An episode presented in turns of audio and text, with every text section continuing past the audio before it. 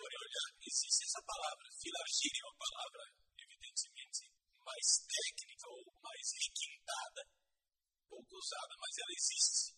E o adjetivo de quem sofre de filargíria é o filárgiro.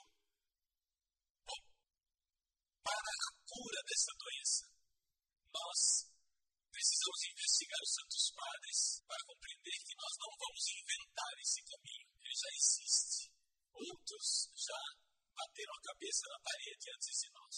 Então nós não precisamos, com um facão, abrir uma picada no mato. Nós podemos aprender de outros santos que vieram antes de nós. E antes de falar da terapia propriamente dita, os santos padres insistem com esta doença, sobretudo, que é melhor evitá-la antes que ela apareça. Isso é muito importante, porque aqui se trata não tanto da terapia da doença que já está instalada, mas ao contrário, trata-se de uma espécie de profilaxia, uma tentativa de evitar que a doença se instale. Dos padres da igreja, talvez aquele que tenha é, mais escrito sobre essa questão da avareza tenha sido São João Crisóstomo. São João Crisóstomo foi bispo de Constantinopla, que era a capital do Império do Oriente. Portanto, ele vivia numa corte, vivia no meio de tanta gente requintada, senhoras que faziam de tudo para se esmerar na forma de vestir, nos talheres de prata. São João Crisóstomo, ao contrário, embora vivesse no meio de uma corte, vivia uma vida muito austera, uma vida de monge, verdadeiramente. Embora fosse bispo mais importante do Oriente, São João Crisóstomo então adverte: cuidado, essa doença precisa ser evitada, porque é muito difícil se livrar dela uma vez que ela já se desenvolveu. Ele não diz isso para que a gente perca a esperança, mas diz isso justamente para aqueles que não possuem o problema da avareza, para que nem por isto fiquem desatentos. Pessoas generosas, pobres, desapegadas, fiquem sempre atentos, porque esse é o tipo de doença espiritual que, uma vez que se instala, é bastante difícil da gente se livrar dela. Mas, apesar da dificuldade, nós queremos ver a cura, porque é um mal que muitos de nós sofremos. Primeiro passo para a cura Santos Padres nos dizem muito claramente: é necessário conhecer bem esta doença. Então, o primeiro passo para a gente se curar da avareza é assistir a palestra passada. Ou seja, conhecer a doença, saber como ela se manifesta. E aqui, conhecê-la já é o primeiro passo para a cura. Trata-se de uma verdadeira nosologia, o conhecimento de uma doença. Os Santos Padres insistem nisso. E aqui eu gostaria então de lembrar aqueles dois aspectos da avareza que nós estudamos na semana passada. Número um, ela pode ser um apego às coisas materiais, a avareza, como nós normalmente a conhecemos, portanto, filargíria, ou ela pode ser também a pleonexia, uma vontade de adquirir cada vez mais, uma ganância. Esses dois tipos de doença, que na verdade são a mesma doença, se manifestam assim. Porque às vezes algumas pessoas acham que não são avarentas, porque são perdulárias, ou seja, gastam muito, como o filho pródigo. A palavra pródigo, na parábola do filho pródigo, quer dizer o quê? Que ele foi um perdulário, ele perdeu os bens que tinha. E aí nós nos recordamos, resumidamente, as três causas da avareza. São Máximo Confissão nos recordava na aula passada. Uma pessoa pode ser avarenta por três causas. O primeiro é o prazer. Tem dinheiro para fazer festa, para gastar de forma com bebida, com comida, com prazer sexual, com conforto. A segunda causa é a vanglória, vaidade. A pessoa tem dinheiro e quer mostrar status, quer mostrar que pode, quer exibir o seu carrão, quer exibir sua casa bonita em bairro nobre. E a terceira delas é a mais grave das três causas, a falta de fé. Não confiar em Deus, querer confiar no dinheiro, na conta bancária, na previdência, tudo isso é muito bom, é prudência. Preparar a velhice, mas cuidado com a atitude espiritual que às vezes está por trás, que é uma atitude de falta de fé, falta de confiança em Deus. Não existem garantias humanas suficientes. Chega um certo ponto, nós precisamos confiar em Deus, por mais que não sejamos prudentes. Bom, esse pequeno resumo que eu fiz na aula passada é esse primeiro passo para a cura da avareza, o conhecimento desta doença. Precisamos saber como ela se instala na nossa alma e como é que ela se manifesta. Se nós detectarmos o mal, já estamos saindo. Segundo passo para a cura da avareza. Os Santos Padres nos indicam o conhecimento das coisas. Veja, nós precisamos conhecer as coisas como elas são. O avarento dá um valor às coisas materiais que as coisas materiais não têm. As coisas materiais podem ter preço, mas não têm o valor que o avarento pensa que elas têm. E a primeira carta de São Paulo aos Coríntios, no capítulo 7, diz assim: Eis que eu vos digo, irmãos, o tempo é breve. O que importa é que os que têm mulher vivam como se as não tivessem, os que choram como se não chorassem, os que se alegram como se não se, ale não se alegrassem. Agora vem. Os que compram como se não possuíssem, e os que usam deste mundo como se dele não usassem, porque a figura deste mundo passa. Esse mundo passa. Aqui é a realidade que nós precisamos ter diante dos olhos. Olhar para as coisas como elas são. Jesus nos fala disso, dessa transitoriedade dos bens, quando ele nos lembra do ferrugem e da traça, ajuntai tesouros no céu. Então, olhar para as coisas como elas são verdadeiramente, ter uma visão espiritual das coisas. Porque o avarento dá um valor às coisas que elas não possuem. Vejam que aqui eu estou fazendo uma distinção bem clara entre valor e preço. O preço pode ser caro, mas o valor é outra coisa. Existem coisas que têm um valor, mas que não têm preço. E existem coisas que têm preço, mas não têm valor. É diferente. Se você olha para um objeto que a sua avó deixou para você antes de morrer, que pode ser de preço insignificante, mas o valor afetivo que aquilo tem é grande. Então, a primeira coisa que nós precisamos compreender é que as coisas materiais em si mesmas não têm valor. O valor das coisas realmente está no espiritual.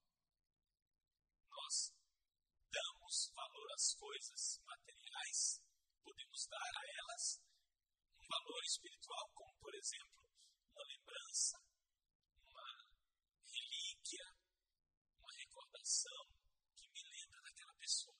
O avarento atribui às coisas um valor que elas não têm. Não se trata aqui do valor espiritual que uma coisa possa ter, mas um valor que a pessoa se apega. Se apega a um veículo, se apega a algo que, sinceramente, é transitório. Terceiro ponto que nos ajuda a vencer a filargíria, a avareza, é contentar-se com aquilo que a pessoa tem. Eu devo me contentar com aquilo que eu possuo. Você vai dizer, padre, mas isso é o princípio da miséria. Esse contentamento de quem não quer progredir. Veja, é importante nós compreendermos o que está por trás desse princípio dos Santos Padres. Primeiro, os Padres não estão condenando o espírito empreendedor. Existem pessoas que têm espírito empreendedor. E elas então fazem, querem realizar, querem levar a empresa para frente, querem fazer com que as coisas cresçam, querem prosperar. Isso é bom. Isso não é ruim. O problema não está em ser empreendedor. Se eu espiritualmente falando estiver com esta visão de quem faz, tem uma empresa para prestar um serviço, para fazer o bem, para que o meu crescimento enquanto empresa seja também o crescimento dos outros para os quais eu estou prestando esse serviço. Veja que a atitude espiritual é bem diferente. O trocadilho é interessante e é importante para nós. Quem deseja aquilo que tem, tem tudo o que deseja. Se você deseja o que você já tem, você tem tudo o que você deseja. Mas se você só deseja o que não tem, você é uma pessoa insatisfeita a vida inteira. Assim é que os Santos Padres dão essa dica: contentar-se com aquilo que possui. O que não quer dizer não querer crescer na vida, não empreender, não querer melhorar esse mundo. Não é necessário empreender. E o quarto ponto que os Santos Padres nos chamam a atenção é uma sólida fé capítulo 6 do Evangelho de São Mateus, que é o capítulo do Sermão da Montanha, Jesus nos diz assim: Não vos preocupeis com o que comereis e bebereis. Não vos preocupeis pelo vosso corpo e com o que vestireis. Quem de vós pode acrescentar um palmo à própria estatura? Não vos angustieis, portanto, com o que comer, com o que beber e com o que vestir. Todas essas coisas são procuradas pelos pagãos. Ora, o vosso Pai Celeste sabe daquilo que tendes necessidade. Aí vem aquela frase que nós repetimos tantas vezes, mas não sabemos o contexto em que ela foi pronunciada. Buscai primeiro o reino de Deus e a sua justiça, e tudo mais vos será dado por acréscimo. Buscar primeiro o reino de Deus. Então, esta fé confiante em Deus não se angustia cada dia debaixo do seu mal. Uma fé na providência. E aqui, nós cristãos, cremos nisto. Que existe uma providência tem gente que quer transformar a nossa fé na providência numa espécie de superstição. Ah, isso aí é história dos padres para o pessoal ficar alienado. Deus providencia, e aí o pobre continua pobre e o opressor continua oprimindo. E a pessoa fica alienada. A fé na providência de Deus ela não é alienante, mas ela é cooperante.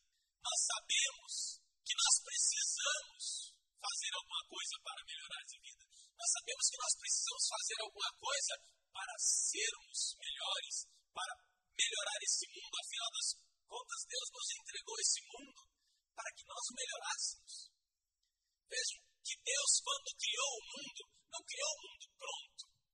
Ele não criou o mundo com ar-condicionado, com geladeira cheia de comida e com conta bancária farta. Não. Deus, quando criou o mundo, criou o mundo de tal forma que nós precisávamos ser co-criadores. Precisaríamos trabalhar junto com Ele, trabalhar com Deus para melhorar esse mundo e assim, melhorando esse mundo, ele se tornar uma casa melhor para nós. Se é assim,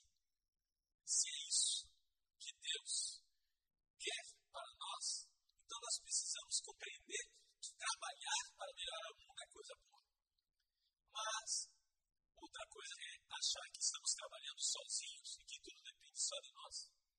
Essa atitude de fé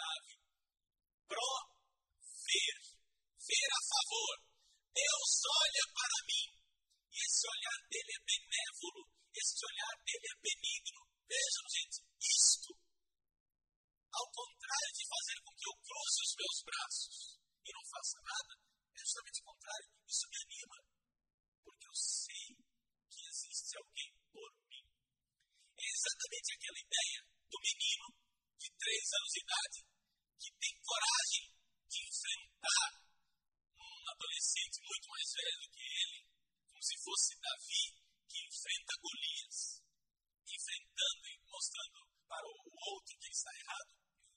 Mas ele diz: Eu vou bater em você, moleque. Não bate. Eu vou bater em você, moleque. Não bate. E se bater,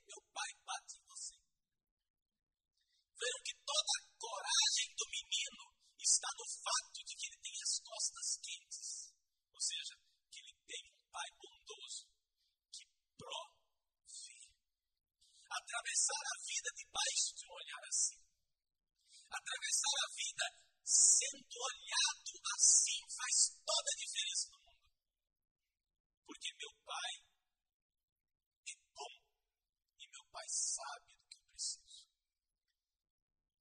Uma das coisas que mais me edificou nos últimos tempos foi a atitude de Dom Eugênio Salles.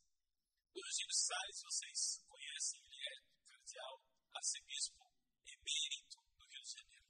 Ele já está com 87 anos. De repente, a cruz visitou a sua família. A irmã dele, Dona Cleomar, renunciou à vida dela para cuidar do irmão. Isso existia antigamente. As famílias eram numerosas. Um dos filhos se tornava padre. Às vezes, uma das filhas, ao invés de entrar para um mosteiro, para ser freira ou monja, renunciava ao casamento para cuidar do irmão padre. Isso existia antigamente com uma certa frequência. Eu conheço vários casos desses em que a irmã se consagrou ao sacerdócio do irmão. Pois bem, Dona Cleomar fez isso. Ela não se casou para cuidar do irmão, que depois se tornou bispo, arcebispo e cardeal. E esta mulher hoje está com mal de Alzheimer, uma cruz terrível. Porque Dona Cleomar era a dona de casa, ela era a senhora de casa.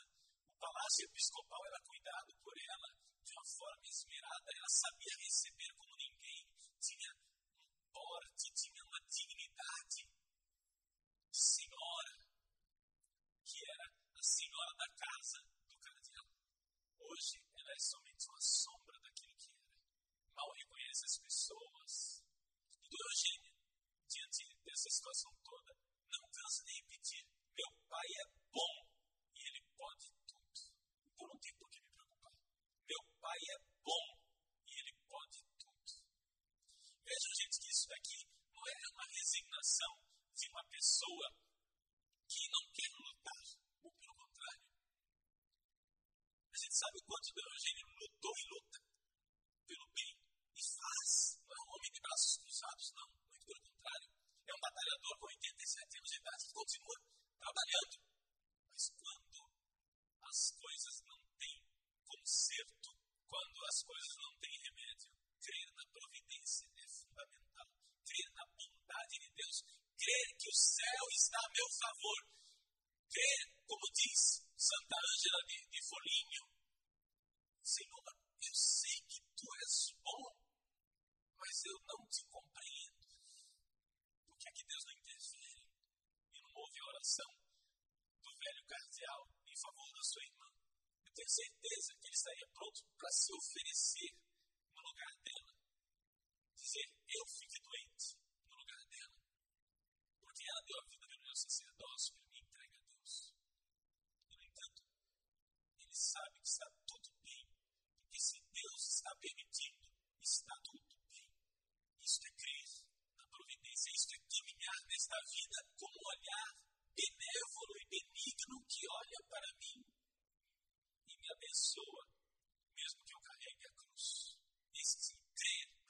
avareza é fundamental para a cura da avareza. Porque o avarento é uma pessoa angustiada que quer, com seus próprios meios e forças, vencer aquilo que são as agruras da vida.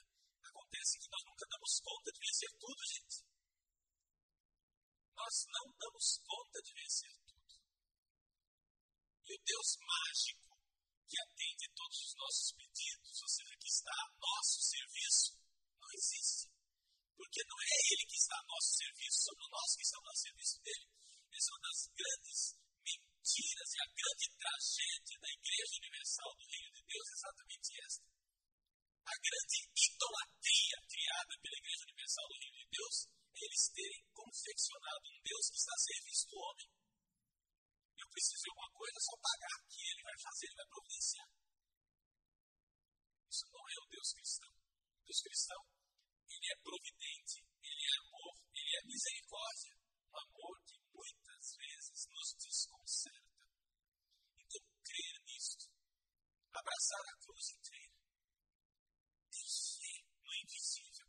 Fé é exatamente isto. Eu não vejo, mas vós estáis ao meu lado, Senhor se nós não formos capazes desta atitude, então o que, é que vai sobrar para nós? É a atitude de irmos à luta, querendo encher nossas contas bancárias, como se isso fosse um dia nos livrar da morte.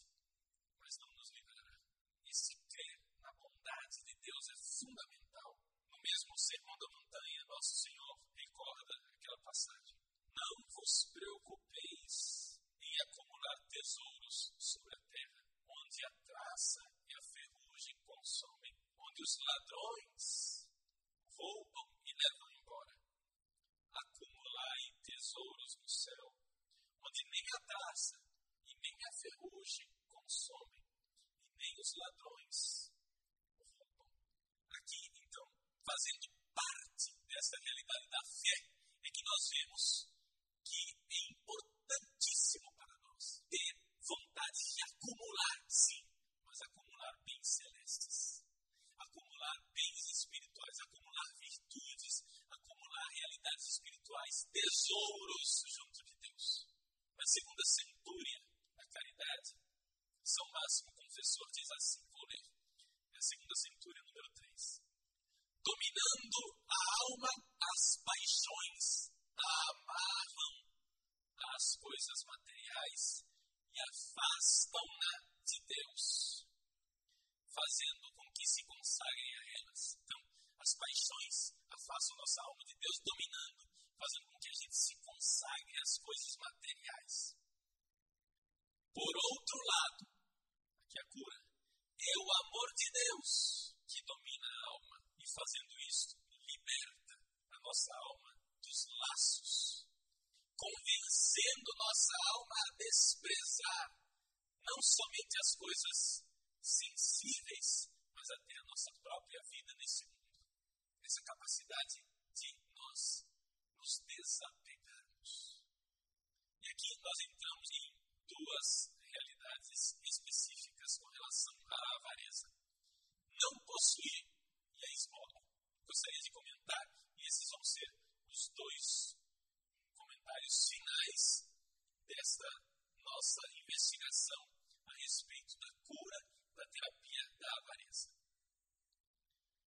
Não possuir. Bom, difícil para nós que vivemos no mundo não possuir. Mas existem alguns cristãos que procuram não possuir, sobretudo são os monges, os religiosos que fazem o voto de pobreza. Eles vivem os santos padres que conheceram muito a vida monástica comentam isso abundantemente. Esse exercício de não possuir, de entregar tudo, é importante que haja testemunho de gente que vive assim dentro da igreja. Vejam, isso daqui os santos padres não aconselham para todos os cristãos, compreendem isso? É evidente que se todo mundo agora renunciasse tudo a pobreza, nós criaríamos um problema social terrível. Existem algumas pessoas que têm esse dom de Deus para se desapegarem e nesse desapego eles servem como testemunho. Então é importante nós compreendermos que nem todo mundo tem a vocação de Francisco de Assis de desposar a senhora pobreza. Porém, vocês não fazem ideia do que a pobreza faz com um coração. Aqui está a grande vantagem. O não possuir, o entregar, o renunciar, tinha uma tal liberdade da alma, uma tal liberdade do coração, que faz com que a pessoa possa, então, alçar voo as asas do amor, da caridade, do amor verdadeiro. Vejam que Francisco não foi só um sujeito que vivia de forma pobre e andava por aí pelas montanhas cantando o cântico das criaturas. Mas São Francisco era um homem que vivia um tal amor pelos pobres era um amor ativo. Ele viveu a pobreza, mas ele não queria a pobreza para o outro. Ele queria tirar o outro da pobreza. Então, essa caridade ativa, esse amor ativo, que faz com que as pessoas sejam capazes de amar de forma extraordinária. Passo extraordinário de Francisco de Assis, de ser capaz ele que tinha tanto medo de leprosos, nojo, ser capaz de abraçar um leproso, de beijá-lo. Aquele ser que mais causava repugnância a ele, justamente por causa desse desapego, desse passo de entrega total a Deus, ele é capaz de servir a Deus de forma radical, assim. O comentário a respeito do não possuir ele é bastante breve, justamente porque quem se dedica à vida religiosa e à pobreza sabe muito bem que existe literatura abundante a respeito disso. Só uma coisa, recordando. Por que, que a igreja exige dos religiosos o voto de pobreza, obediência e castidade? A pobreza e obediência a castidade são três formas de combate à idolatria, combate aos falsos deuses é o estilo de vida de combate à idolatria. A pobreza é o combate à idolatria das coisas, quando eu coloco as coisas no lugar de Deus. A castidade é um combate à idolatria das pessoas, quando eu coloco as pessoas no lugar de Deus. E a obediência é um combate à idolatria do eu, quando eu coloco a minha pessoa, a minha vontade, os meus projetos, as minhas veleidades no lugar de Deus. Vejam que a pobreza, a obediência e a castidade são três pontos fundamentais de combate à idolatria. Só para a gente entender por que, que a igreja dá aos religiosos esses três votos. Porque quer que os religiosos vivam uma vida de combate à idolatria. E isso serve para todos nós. Porque o exemplo deles. Nos ilumina. E faz com que nós que vivemos no mundo também procuremos as mesmas coisas. E a segunda realidade que eu queria comentar é a esmola. Aqui a coisa fica complicada. Por quê? Primeiro, porque hoje em dia todo mundo é contra a esmola. Todo mundo é contra a caridade pessoal. Por quê? Porque quem tem que cuidar do problema social é o governo, é o Estado. Ou então, alguma ONG que foi fundada exatamente com a finalidade de receber verba do Estado. Saibam, minhas senhoras e meus senhores, que a Igreja Católica é absolutamente contrária a isso. Poderia citar muitíssimos documentos. Cito apenas a última encíclica do Papa Bento XVI. Deus caritas est. Deus é amor. No número 26, o Papa enfrenta exatamente esta acusação dos marxistas. Vou ler a encíclica. O Papa diz assim, número 26. Desde o século XIX, vemos levantar-se contra a atividade caritativa da Igreja uma objeção, explanada depois com insistência, sobretudo, pelo pensamento marxista. Os pobres Assim eles dizem. Não teriam necessidade de obras de caridade, ou seja, de esmolas, mas de. É isso que dizem os marxistas. As obras de caridade, as esmolas, seriam, na realidade, para os ricos, uma forma de se esquivarem da instauração da justiça e de tranquilizarem a própria consciência. É por isso que, por exemplo, dentro desse pensamento marxista, eu não sei se vocês sabiam que o país no mundo que mais pratica a caridade pessoal, ou seja, que as pessoas mais fazem obras de caridade, são os Estados Unidos. Sabiam disso? Pois sabe, o americano, ele desconfia sempre do governo. Faz parte da mentalidade capitalista, ele quer um governo cada vez menor, que interfira cada vez menos na vida. De uma forma geral, o americano conservador, não estou falando dos americanos liberais, não, tá? Aliás, é importante vocês se darem conta que nós brasileiros desconhecemos, a maior parte dos brasileiros, nós desconhecemos muito os Estados Unidos. Porque a gente acha que os Estados Unidos são aquilo que nós vemos em Hollywood. Não tem nada a ver. Aquilo é um aspecto dos Estados Unidos. É como se alguém quisesse conhecer a sociedade brasileira através do prisma da Rede Globo. Quem conhece a Rede Globo não conhece o Brasil. As novelas da Globo não conhece o Brasil. Conhece aquilo que a Globo quer que se conheça. A mesma coisa Hollywood. Existe nos Estados Unidos uma maioria conservadora e cristã, que é quem realmente está governando o país atualmente, que cria uma situação social bem diferente daquilo que nós vemos em Hollywood. O povo da mídia de Hollywood, de uma forma geral, eles são liberais, progressistas e tendencialmente de esquerda. O Partido Democrata, a grande maioria dos artistas de cinema são do Partido Democrata, são de esquerda. Mas não é essa a maioria que governa os Estados Unidos atualmente. Quem governa os Estados Unidos atualmente são os conservadores de direita. Portanto, gente conservador, cristão, com os valores morais conservadores contra o divórcio, contra o aborto, contra o casamento homossexual, com a moral judaico-cristã em dia.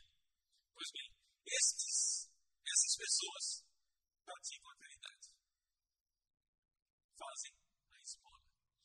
E aí, isto serve justamente como lenha para o argumento marxista. Vejam, eles são capitalistas, eles são opressores.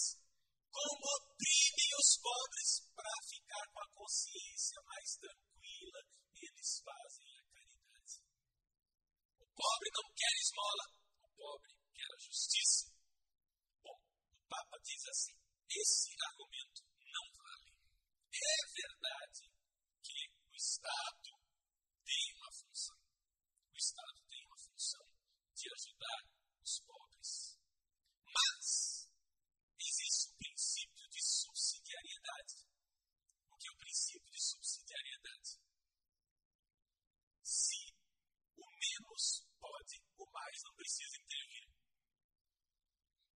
Isso é um princípio da doutrina social da igreja que é desrespeitado no Brasil de cima até embaixo. Ou seja, se o município dá conta de resolver o problema, o Estado não precisaria intervir. E se o Estado dá conta de resolver o problema, a União não precisa intervir. No Brasil, é tudo de cabeça para baixo. Começa com a União. Ela é a primeira que tem que resolver tudo. E sobra uma migalha lá para o município. É tudo centralizado. Não. A visão da igreja é essa aqui. Se o indivíduo sua vizinhança um problema que ele dá conta de resolver, o indivíduo precisa intervir. Por que é que a casa da minha vizinha que pegou fogo é um problema do governo federal? Não, é antes um problema da, da vizinhança. É antes um problema de quem é próximo. É o próximo necessário que haja as pessoas uma caridade ativa, que as pessoas queiram fazer o bem e queiram resolver os problemas. Por quê? Porque se nós descarregamos tudo no Estado, nós estamos criando uma mentalidade espiritual de clientelismo, onde o Estado é a grande vaca leiteira que serve para todo mundo mamar Todo mundo quer receber do Estado, mas ninguém quer sofrer com a coisa, ninguém quer fazer algo. Então, veja, gente, o problema maior aqui que a igreja encontra esta estatização da caridade, de dizer que o Estado é quem tem que fazer as obras sociais e que as pessoas não deveriam fazer algo para ajudar os pobres. A igreja é contra isso, justamente por causa do princípio espiritual. Uma sociedade que espera tudo do Estado e não faz nada pelo seu próximo é uma sociedade de egoístas. Essa mentalidade de que é a obrigação do Estado ajudar o pobre é obrigação do Estado. Isso não funciona e não funciona historicamente falando. Historicamente falando. Me desculpem se eu vou entrar numa, numa questão prática, que não é a minha função aqui, mas veja, eu penso realmente que é necessário ajudar pessoas que estão na miséria. É necessário um certo programa de Bolsa Família, por exemplo, como está fazendo o governo atual. Mas isso tem que ter um limite e, ao mesmo tempo, tem que ter uma cobrança. Por quê? Porque se nós não pusermos limite a esse tipo de clientelismo, o que é que acontece? As pessoas vão cada vez mais recebendo de graça graça todo mundo quer. De graça todo mundo quer, todo mundo se colocar na fila. A pergunta é: de onde vem o dinheiro que é dado para o necessitado que recebe a Bolsa Família? Vem de alguém que trabalha. Mas se eu desestimulo o trabalho para que todo mundo receba, isso chega uma certa hora que o sistema empaca isso nós não precisamos, não é uma hipótese futura. Não é que eu estou dizendo, ah, quem sabe não dará certo. Não deu certo. Basta olhar na história. Basta olhar na história. Os países que adotaram o socialismo são todos países que faliram ou estão em vias de falência ou faliram ou estão em vias de falência. O sistema soviético caiu por si, caiu de podre, caiu porque não era possível subsistir. Porque um país inteiro com mentalidade de sugar do Estado é um país que não trabalha. É famosa a história do empresário americano que foi levado para Moscou para, que, para tentar convencê-lo das coisas boas a respeito do governo soviético. Ele visitou uma fábrica e perguntou quanto esse trabalhador aqui ganha tantos rublos. Ele pegou a calculadora, fez os cálculos, 50 dólares. É pouco. Depois de um mês, analisar a fábrica, ver as coisas, etc. E tal, o empresário americano chega à conclusão: ele recebe demais. É pouco, teoricamente, mas para aquilo que ele produzir é muito. Por quê? Porque o cara sabe que ele não precisa produzir. Essa mentalidade de clientelismo é que você vai receber tudo, vai receber tudo, vai receber tudo. É uma mentalidade que cria um mal espiritual. Então, o problema aqui da igreja não está nas grandes teorias econômicas. O problema aqui da igreja está nas consequências espirituais de nós descarregarmos a missão de amar nas costas do Estado. Nós não podemos delegar ao Estado a missão de amar. É isso que o Papa fala claramente na sua encíclica. Nós não podemos delegar ao Estado a missão de amar quando as pessoas são exoneradas da carga tributária e são incentivadas por uma formação cristã a fazer o bem. Certos problemas sociais se resolvem de forma muito mais satisfatória. É evidente, eu não estou dizendo que o Estado não tem nenhuma missão, ele tem. Precisa fazer também algo social. Mas aqui está a questão da esmola, da caridade, do fazer o bem, do se desapegar. Gente, os santos padres falam com toda clareza o que há de mais importante na esmola, e eu estou insistindo nessa palavra esmola, que eu sei que é politicamente incorreta, é inadequada, é chata, ninguém usa mais isso, prefiro usar a palavra caridade. Mas por quê? Porque a palavra esmola vem do grego elemosine. E é uma palavra que quer dizer compaixão. O importante é a atitude espiritual que está por trás de compaixão. A atitude espiritual de se compadecer e de ver no pobre a presença de Cristo. São Vicente de Paulo dizia: os pobres, nossos senhores. Por quê? Porque via a presença de Cristo no pobre. E por amor a Cristo, amava os pobres e fazia o bem. Não somente uma esmola apressada de quem põe a mão no bolso, dá um troco para aliviar a consciência, mas a atitude espiritual de quem faz o bem e se compromete. Quando eu era seminarista, estava na filosofia, nós recebemos lá em Campo Grande a visita de um padre extraordinário, padre francês, padre Henri Le Boursicot.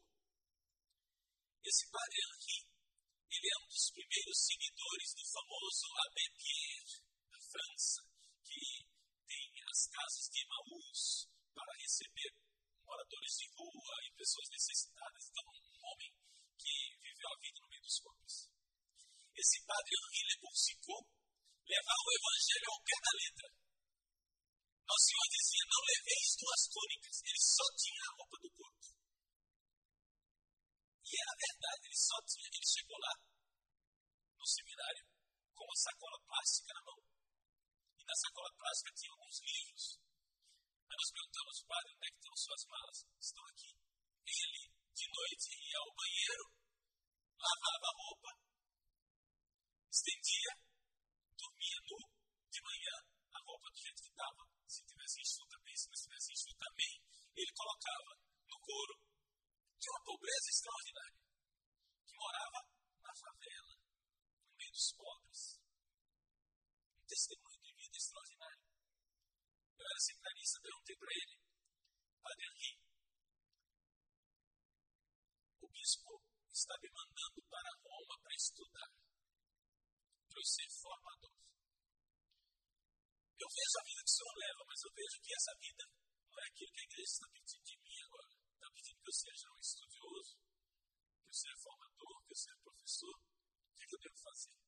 O Padre Henri, então, disse: adote uma ou duas famílias pobres com as quais você se envolve pessoalmente e ajude. De tal forma que as pessoas com as quais você faz a caridade tenham um rosto, uma história, pecados pessoais que você deverá perdoar. Porque, gente, é porque é pobre que é santo. Pobre é aproveitador, é mentiroso, é interesseiro. É igualzinho os ricos, que são também aproveitadores, mentirosos interesseiros. Não vamos canonizar os pobres só porque eles são pobres. Então, quando a gente faz a caridade, mas faz a caridade para pessoas que têm endereço, têm história de vida. Eu sei que é aquela pessoa, a gente ajuda, olha, vai lá, vai estuda, paga um curso para a pessoa estudar, aí a pessoa some com dinheiro, gasta com bobagem, você não faça isso, minha filha, pelo amor de Deus, para com isso. Você vai, insiste, tenta ajudar a pessoa para tirá-la da sua miséria. Compromisso com uma pessoa que tem endereço. Isso é muito mais sadio espiritualmente do que delegar para o governo. Ou eu sou contra que se façam bem a instituições de caridade. Pelo amor de Deus, a igreja tem inúmeras instituições de caridade que precisam da doação de vocês. Mas, ao mesmo tempo, é necessário não descarregar para outros a nossa missão de amar. Então, essa compaixão que deveria tomar conta do nosso coração. Os santos padres nos dizem com toda clareza: quem sai enriquecido com a esmola não é a pessoa que recebe, é quem deu. Uma das experiências que, que eu tive, não digo isso para me colocar como exemplo, muito pelo contrário, porque eu não faço isso todo dia. E foi somente uma experiência frustrante, mas uma experiência. Havia um mendigo aqui na catedral e ele dormia na rua desse, desses casos terríveis e incuráveis.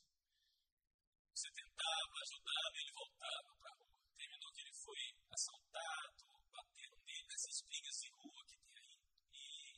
E ele já ficou com uma série de problemas de saúde. Um dia estava bêbado, foi atropelado por um carro. Bom, final das contas, um dia ele estava lá na catedral e pediu, padre, me leva no pronto-socorro para me darem banho. Peguei a Kombi do seminário, coloquei ele dentro da Kombi. Aquele homem fedia, que eu não sei se ele estava vivo ou se estava morto. Mas havia alguma coisa já em putrefação, porque não era possível feder daquele tanto. Levei ao pronto-socorro. Lá eles fizeram curativo nas feridas, mas disseram, não, aqui não é lugar de eu tomar banho em casa. E ele pediu, eu quero tomar banho. Eu levei o seminário para dar banho no homem. Então fomos lá, tá, tomar banho, arranjei um colchão para ele dormir, ele não queria cama, porque senão ele vai cair e tal. De manhã cedo, aquele cheiro no corredor do seminário. O sujeito tinha defecado de lado do vaso, porque ele teve medo de subir no vaso e quebrar. Então fez no chão. Parabéns para você nessa data querida. Lá fui eu devolver o homem para a praça, porque ele queria voltar para a praça, não adianta. E lavar tudo, que era domingo de manhã. Eu não ia agora exigir de um seminarista que fosse lavar a minha aventura, né? Digo isso não para vocês ficarem admirando o Padre Paulo e dizer, olha, Padre Paulo como ele é virtuoso. Não. Eu digo isso para vocês saberem que ou a gente tem experiência própria com o que significa a pobreza, e a pobreza é aqui mais espiritual do que material.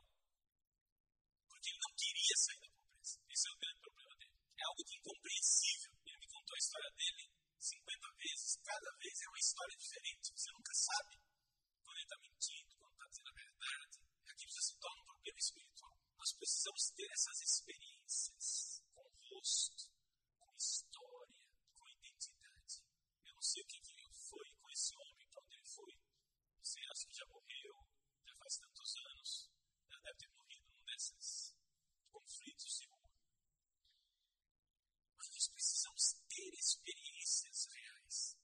Não deleguem a ninguém a compaixão. Não deleguem a ninguém o amor. Não deleguem a ninguém a misericórdia. Eu me lembro de uma intercessora que um esse mesmo sujeito, cujo nome nem me lembro mais, que faz muito tempo, ela disse, padre, eu estive sentada com ele mais de uma hora na porta da catedral conversando. E eu senti a presença de Deus quando eu peguei a mão dele, mão suja, preta, insuportável. Peguei a mão dele, beijei e passei no meu rosto. Era Jesus me tocando. Evidente é um Jesus meio diferente, é um Jesus mentiroso, aproveitador. Mas nós precisamos ter essas experiências espirituais porque Jesus habita nessas pessoas. A esmola é uma forma de nós nos desapegarmos. E quanto é que nós devemos doar? Sejamos generosos. Sejamos generosos. Claro que doar, dar algo para a pessoa, sem que a nossa doação prejudique a pessoa. Porque se você dá demais e, e dá para um drogado, para uma pessoa que você sabe que vai gastar em coisas que não deveria, a coisa fica complicada. complicado. É melhor você chegar, dar de comer, ajudar, arranjar um emprego, fazer algo de bom para a pessoa. Conscientemente, gastar seu tempo, gastar um pouco do seu afeto, do seu carinho, da sua paciência, para fazer o bem. Não delegue ao governo, porque governo serve somente para uma coisa: servir a si mesmo. Me desculpem, mas a história da humanidade já mostrou isso. Quem não quiser acreditar nisso, eu indico uma pequena leitura que é até uma forma de vocês passarem o tempo. Existe um famoso escritor, George Orwell, um escritor inglês. E, para quem não seja suspeito, ele não é um povo capitalista, muito pelo contrário. Ele era socialista lutou do lado dos socialistas na Guerra Civil Espanhola. Tal era a convicção socialista dele. No entanto, ele escreveu uma sátira contra os governos socialistas, que está traduzida para o português, publicada pela Companhia das Letras, chama-se A Revolução dos Bichos. Divertidíssimo. Na Revolução dos Bichos, os bichos se revoltam contra o homem que o homem os oprime. Então eles criam um refrão: quatro patas é bom, duas patas é ruim. Abaixo o homem. E, assim, propõe a igualdade dos animais. Quem lidera os bichos são os porcos. E os porcos começam a fazer as suas reformas políticas para propor a igualdade. E lá pelas tantas, quando todos são iguais, até os animais que caminhavam sobre duas patas têm que caminhar sobre quatro patas agora. Quando todos eram iguais, eles descobriram a grande descoberta de todos os governos socialistas. Todos somos iguais, mas alguns de nós somos mais iguais do que os outros. Então, estes que são mais iguais recebem um pouco mais. Entenderam? Então, leiam essa sátira. É uma sátira bastante eh, realista e inteligente com relação a essa, esse tipo de tentativa milagrosa de achar que o governo vai resolver todos os nossos problemas. Eu, me desculpem a sinceridade, concordo muito mais com Ronald Reagan.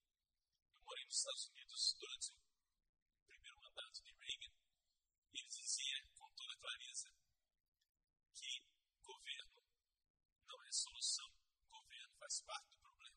Ele precisa ser administrado. Precisa ser administrado colocado no lugarzinho dele.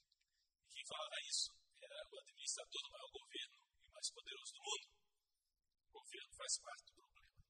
O nosso Papa 350 é é Deus Caritas então Est mostra exatamente a convicção da Igreja de ir contra essa sensibilidade socializante e estatizante que está tomando conta do Ocidente.